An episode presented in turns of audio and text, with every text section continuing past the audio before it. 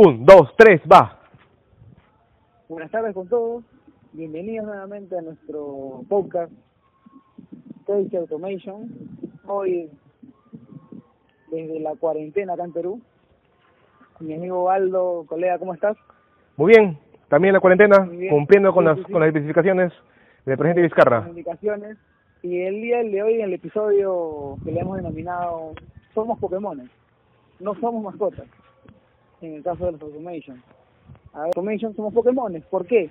Porque somos profesionales en constante evolución. Ayer era Selenium, hoy es API Testing, de repente algo más moderno. Mañana es Machine Learning con inteligencia artificial para hacer robots que aprendan y no hacer robots tontos.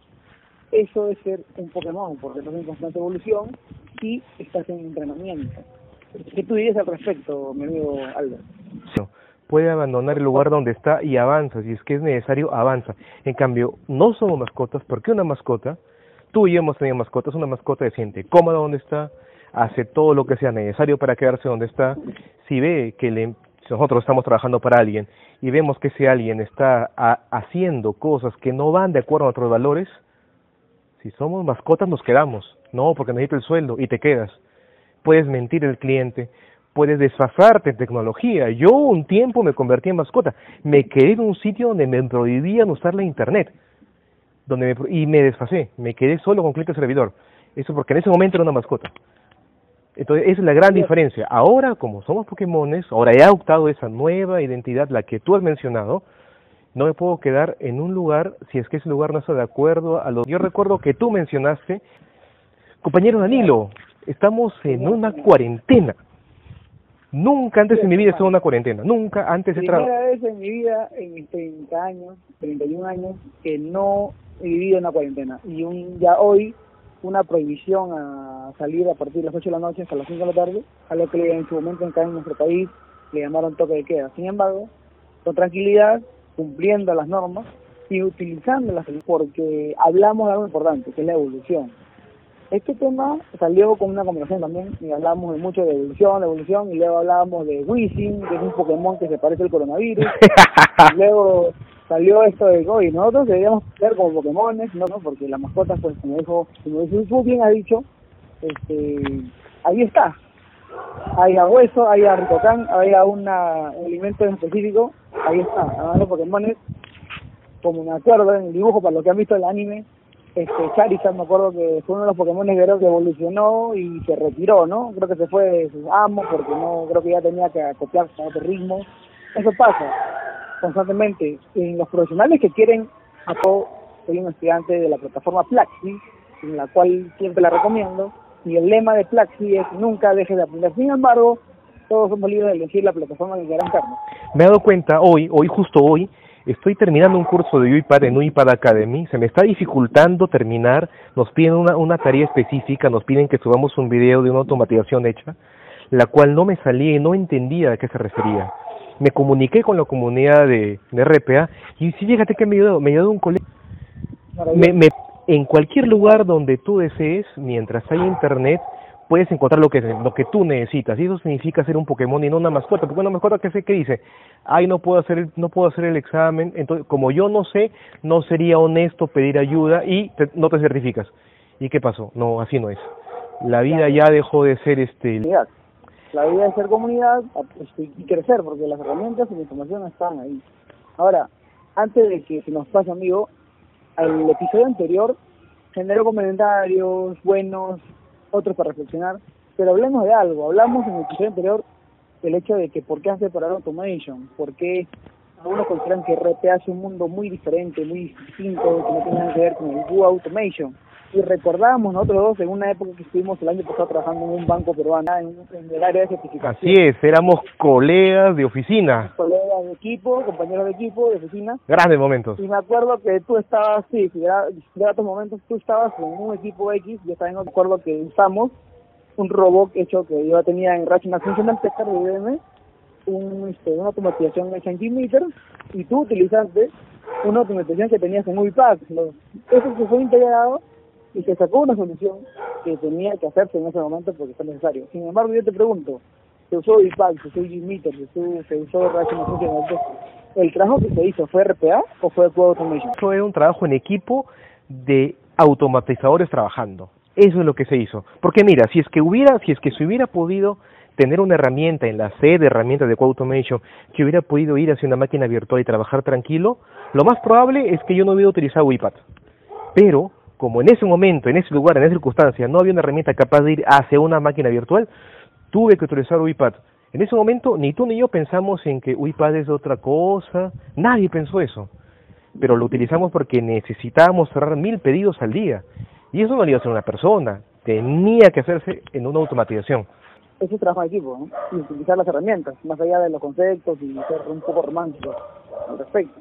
Porque ahí no, simplemente juntamos herramientas y las utilizamos, ¿no? Y utilizamos para lograr el objetivo, que en este caso era probar probar una gran cantidad de pedidos que pasaban por un montón de sistemas que todo tenías automatizado con los legados, bueno, con las herramientas que mencionaste, y finalmente lo que había era cerrar los pedidos que lo que lo, hicimos, lo hicimos con UiPath. Porque me acuerdo que en ese momento en el equipo decían, oye, eso va a demorar, creo que daban como por una semana y se hizo en un solo día, en una, en una madrugada, creo que se dejó corriendo los robots. Y se, se dejaron correr. Primero los robots que mencionaste en el todo el día y luego el robot de de UiPad en la noche y hasta el día siguiente y funcionó todo bien.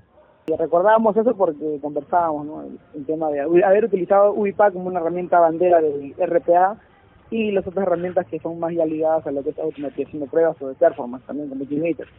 Así es. Ahora cuéntame Aldo, has terminado y me encanta y te felicito porque lo he visto por las redes has terminado de dictar un curso de UiPath acá en Lima, en San Isidro. Uy, cuéntanos a todos acá que nos escuchan en las redes, en WhatsApp, en LinkedIn, en el podcast, cuéntanos, así algo rápido de tu experiencia. Tú y yo tenemos la visión desde hace mucho tiempo de que la automatización llegó para quedarse y es nuestro deber como especialistas en automatización difundir ese porque el dinero que se va a invertir en automatización tiene a nuestro parecer, que quedarse aquí, en esta circunscripción, en nuestros vecinos, en Lima. Acá vemos muchos ingenieros, todos muy capaces, pero no todos sabemos automatizar. Todos deberíamos saber automatizar, porque tarde o temprano vamos a necesitarles. Por eso le convencí a Carlos Agaceta, el dueño de TESOF, para que abriera ese curso. No ha sido una convocatoria masiva, no han habido muchísimas personas, pero han habido lo suficientes como para abrir el curso.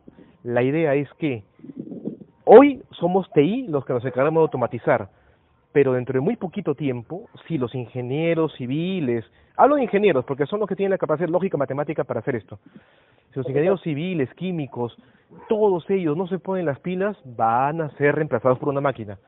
Guerra avisada mata gente pero poca. Ya la avisó el Foro Económico Mundial, en 2022 el 48% de las actividades para producir bienes y servicios serán automatizadas. No significa de que van a haber robots necesariamente que lo hagan, pero una sola persona va a producir 20 veces más que lo que una sola persona producía hoy. Y... En estos tiempos es curioso tener la, el concepto de que mientras más automatices, estás agregando valor también, porque si te das cuenta, herramientas como un simple IDE como Intel IDEA o Visual Studio ya te automatizan ciertas tareas de creación claro. de así como es importante este, tener en cuenta la automatización en las empresas, las organizaciones y los profesionales también es importante la programación, ¿no?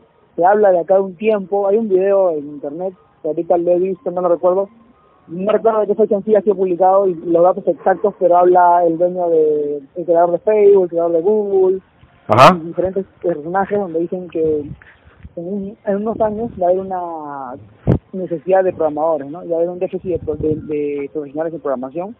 Creo que hablan de hasta de un millón, de haber un déficit de, programadores. Es importante entonces que los profesionales le pierdan el miedo, por decirlo así, o, o se adentren más en la programación, así sean del rubro que sean, porque es importante, creo que ahora casi todo se está orientando a programación, hasta el tema de DevOps casi todo es este, cuando tú creas un pipeline en es programar. Más filosofía que sea, tienes que meter lógica y herramientas que hagan algo, por supuesto. Postman, cuando quieres hacer pruebas de API, también te en JavaScript, en, en todas UI Ruby y así, etc, etc.